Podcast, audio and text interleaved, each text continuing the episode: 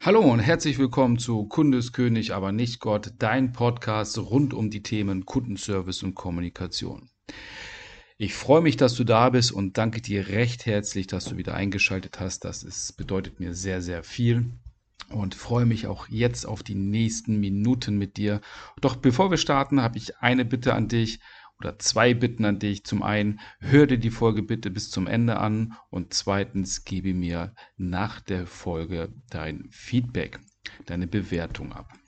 Okay, starten wir jetzt in der erst jetzt mit in die Folge rein.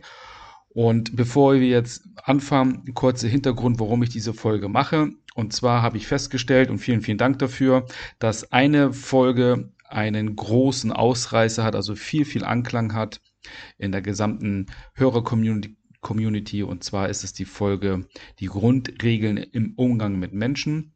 Und da hatte ich ja in ungefähr acht Minuten bin ich da, darauf eingegangen und jetzt habe ich mir gedacht, ich gehe nochmal auf die einzelnen Punkte im Umgang mit Menschen nochmal konkreter ein, um das Thema nochmal stärker zu beleuchten und starte deswegen heute noch einmal mit der ersten Regel im Umgang mit Menschen zusammen mit dir. Ja, die erste Regel im Umgang mit Menschen heißt, kritisiere, verurteile und klage nicht. Owen D. Young sagte einmal, ein Mensch, der sich in der Lage der anderen versetzen kann und Verständnis aufbringt für deren Überlegungen, braucht um seine Zukunft nicht zu bangen. Und darum geht es nämlich, sich in die Lage der anderen Menschen versetzen zu können. Warum oder wieso sollten wir diese Regel einhalten, dass wir nicht kritisieren, nicht verurteilen und nicht klagen? Zum einen, Kritik ist irgendwo nutzlos, denn sie drängt den anderen in die Defensive. Kritik, Kritik ist gefährlich, denn sie verletzt den Stolz und kränkt das Selbstwertgefühl. Und das ist das nämlich auch, was den anderen in die, in die Defensive drückt. Denn sobald unser Selbstwertgefühl angegriffen ist, haben wir den Drang, uns zu verteidigen. Und das ist dann aus der Defensive heraus. Und deswegen entstehen auch Streitigkeiten. Vielleicht hast du das selbst schon mal erlebt. Du fängst an, jemanden zu kritisieren, willst eigentlich nur etwas offen und ehrlich ansprechen. Die Person nimmt das auf und sagt, was, was hast du, wieso glaubst du denn, wer bist du überhaupt und wieso greifst du mich an und du bist überhaupt nicht besser und äh, hast du da schon mal dran gedacht. Und dann fängt das, fängt daraus an, ein kleiner Streit zu werden, aus einem kleinen Streit ein größerer Streit, weil man nur damit beschäftigt ist, sich Dinge an den Kopf zu hauen, um sich zu verteidigen. Ein dritter Punkt, warum wir diese Regel einhalten sollten, ist, dass wir durch das Kritisieren keine nachhaltige Besserung der Kommunikation erzielen, sondern eigentlich eher Unmut erregen bei der anderen Person. Ja, vielleicht kannst du das bestätigen, sobald du kritisiert wirst in einer deiner Verhaltensweisen oder Handlungen oder so wie du einfach bist, dann fühlst du dich in diesem ersten Moment einfach schlecht. Und das ist halt auch ein wesentlicher Aspekt, dass wir, wenn wir kritisiert werden, uns im ersten Moment schlecht fühlen oder ein Unmutsgefühl haben, oh, jetzt, jetzt erst recht, jetzt, wieso, was wagt die Person? Also es geht ja gar nicht mehr um die Sache, die uns zugetragen wurde, sondern es ging, wir glauben, dass wir persönlich angegriffen sind. Und da gibt es halt auch zwei, letztendlich zwei äh, Richtungen. A, kann, kannst du eine reale Kritik oder einen realen Angriff bekommen oder du meinst zu glauben, dass dein Selbstwertgefühl angegriffen ist. Ein chinesisches Sprichwort lautet, jeder kehre den Schnee vor seiner Tür und kümmere sich nicht um das Eis, das auf dem Dach des anderen liegt. Wir sollten damit anfangen, dass wir die, das Verständnis, die Perspektive, die Sichtweise des anderen annehmen und verstehen können. Denn erst dann, wenn wir uns in die Lage des anderen versetzen, verstehen wir seine Handlungen, verstehen wir auch, wieso, weshalb, warum die, dieser Mensch sich so verhalten hat, wie er sie sich verhalten hat.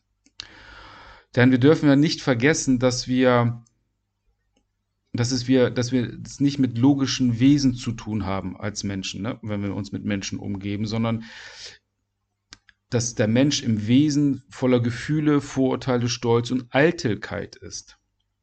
So, und wenn wir jemanden kritisieren, dann kritisieren wir nicht nur seinen Stolz, auch seine Eitelkeit. Oder wenn jemand Vorurteile hat, dann fängt er auch, ist er eher auf der negativen Ebene seines Lebens. Weil wer andere kritisiert oder verurteilt oder über andere klagt, der konzentriert sich halt nur noch auf die negativen Dinge und Ereignisse in seinem Umfeld und agiert oftmals egoistisch. Weil er sie denkt, dass nur ihre oder seine Sichtweise auf die Welt die richtige ist. Und wer sich mit diesem Verhalten auf ein Podest stellt und über alle hinweg schaut, der wird schaut, der baut sein Selbstwertgefühl lediglich auf das Leid anderer auf, weil er andere angreift und verletzt. Und diese Person merkt nicht einmal, dass das Podest, auf dessen sie steht, aus verletzten Selbstwertgefühlen gebaut ist und extrem und enorm instabil ist. Denn sobald sich eine Person anfängt zu wehren und diesen Kreislauf des Wehrens in Gang setzt, bricht dieses Kartenhaus zusammen. Mm, wir schaffen aus Kritik keine wirkliche optimale Kommunikation. Weil sobald sich eine Person in die Defensive gedrängt fühlt und anfängt sich zu verteidigen und dann etwas Schlechtes, Schlimmes zurücksagt und die andere Person, die, die die Kritik geäußert hat, sich auch anfängt zu verteidigen, dann vergessen wir die eigentliche Sache, um die es eigentlich ging. Und vergessen komplett das Ziel, was wir eigentlich erreichen wollten. Und das war letztendlich eine gute und optimale Kommunikation zu erzielen. Also, Kritik, Klagen oder Verurteilen nutzt uns nichts. Denn wenn ich stark kritisiere, stark klage oder, oder andere Menschen verurteile, dann schaue ich nur auf die negativen Seite oder die negativen Aspekte im Leben. Und vor allen Dingen sollte ich mir die Frage stellen, warum stört mich denn das überhaupt, was die andere Person da macht? Wobei es hier zweierlei Maß gibt. Erster, erstes Maß ist der berufliche Kontext. Also wenn du mit einer Person etwas vereinbart hast, dass etwas erledigt wird und diese Aufgabe auch eine gewisse Qualifika Qualität benennt, ja, bekommen hat, dass du gesagt hast, okay, liebe Kollegin, liebe Mitarbeiter, Mitarbeiterin, baue mir mal diese Präsentation auf und die soll so und so aussehen. Das ist die Qualität. Hier gibt es eine Beispielpräsentation. Ja, mit, mit den ganzen Layout etc. pp. bekommst dann diese, diese Präsentation zurück und stellst fest, dass die nur zu 80 Prozent der Qualität entspricht, die vereinbart war. Und hier ist es auch so. Es muss wirklich knallhart schriftlich vereinbart sein, wie das Ding aussehen soll. Dann, wenn, sobald etwas noch in deinem Kopf ist, als Qualitätsanspruch, was nicht ausgesprochen wurde, kann die andere Person es nicht erreichen. So, dann kommt jetzt die, aus diesem Kontext die Gefahr, dass wir uns nur auf das stürzen, was nicht erreicht wurde. Wenn es wirklich vereinbart wurde, wie die Qualität auszusehen hat, und die andere Person nur 80 Prozent davon erfüllt hat, und ich betone das jetzt bewusst, nur 80 Prozent, dann hast du jetzt zwei Wege zu, das anzumerken. A, kannst du kritisieren und sagen, hey, hier fehlen noch die 20 Prozent und das kann doch nicht sein, wir haben das doch vereinbart, bla bla blub. Oder du sagst, okay, danke für den ersten Entwurf. 80 Prozent sehen gut aus. Wir hatten hier vereinbart, dass, dass das so aussieht. Also hier fehlt noch etwas. Also äh, bitte nochmal hinsetzen, um die letzten 20 Prozent auszumerzen. Eine ganz andere Herangehensweise, um den anderen Menschen dazu zu bewegen, dass diese Aufgabe erledigt wird. Kritisierst du die Person, dann denkt sie sich, oh, ich habe mir so viel Mühe gegeben, habe jetzt aber so viel richtig gemacht und die Person hier oder der Chef, der äh, hackt wieder auf mir rum. Macht ja gar keinen Sinn. Der zweite Kontext, in dem wir uns bewegen können, warum wir kritisieren, verurteilen, klagen, ist halt allgemein der private Kontext, dass wir uns über vereinbarte Leistungen oder Ziele nochmal über das Verhalten, über Handlungen, über das Aussehen anderer Menschen uns aufregen und über, darüber urteilen. Und dann ist halt die Frage, warum stört mich das dann? Also warum stört mich, dass im Winter eine Person mit kurzer Hose und T-Shirt rausgeht? Ist mir doch eigentlich vollkommen egal, wie die Person rausgeht. Aber warum stört mich das? Weil wenn ich anfange, ein Urteil oder mir ein Urteil darüber zu erlauben, wie die Person rausgeht, hat das ja in erster Linie etwas mit mir zu tun. Ja? Wenn mich etwas stört, was andere Menschen tun, hat das in erster Linie etwas mit mir zu tun und nichts mit der anderen Person. Denn für die andere Person aus ihrer Perspektive ist alles perfekt. Die macht das, weil das richtig für die Person ist. Und wenn wir das akzeptieren und annehmen können, dass egal was, dann, was andere Menschen draußen machen und wie sie es machen, für die aus deren Perspektive gut, perfekt ist, dann brauchen wir nicht mehr verurteilen. Denn wenn du anfängst zu verurteilen, dann hinterfrage dich erst selbst. Kümmere dich nicht um das Eis, was auf dem Dach deiner Nachbarn liegt, sondern kehre erstmal deinen Schnee vor deiner Auffahrt. Das ist ein wesentlicher Punkt in der ersten Regel im Umgang mit Menschen. Benjamin Franklin sagte einmal, ich sage über niemanden etwas Schlechtes und, und über jeden alles Gute, das ich über ihn weiß. Jeder Narr kann kritisieren, verurteilen, reklamieren und die meisten Narren tun es auch. Aber um zu verstehen und zu verzeihen, dazu braucht es Charakter und Selbstbeherrschung.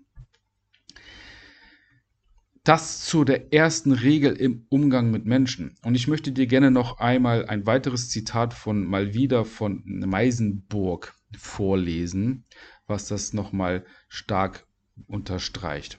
Freundschaft kritisiert nicht in der Stunde des Leidens, sagt nicht nüchtern verständig, wenn du es so oder so gemacht hättest, sondern öffnet einfach die Arme und spricht. Ich frage nicht, ich urteile nicht. Hier ist mein Herz, daran ruh aus.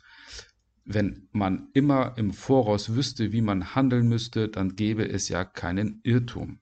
Die Freundschaft rät und warnt vorher. Nachher liebt sie, das nur ist die echte, die falsche macht es umgekehrt. Ähm, hier genauso.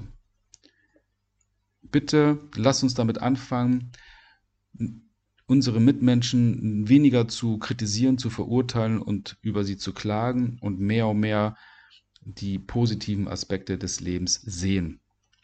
Ich hoffe, dir hat die Folge gefallen und hat noch ein bisschen mehr Input gegeben als die erste Folge in den drei, in den Grundregeln im Umgang mit Menschen. Konntest noch ein bisschen mehr rausziehen. Ich freue mich auf deine Bewertung am Ende der Folge. Danke dir, dass du bis zum Ende zugehört hast. Ich wünsche dir noch einen wunder wunderschönen Tag, morgen, Nacht, wann auch immer du die Folge hörst. Also bleib gesund und halt die Ohren steif. Ich freue mich auf das nächste Mal. Dein Fabian.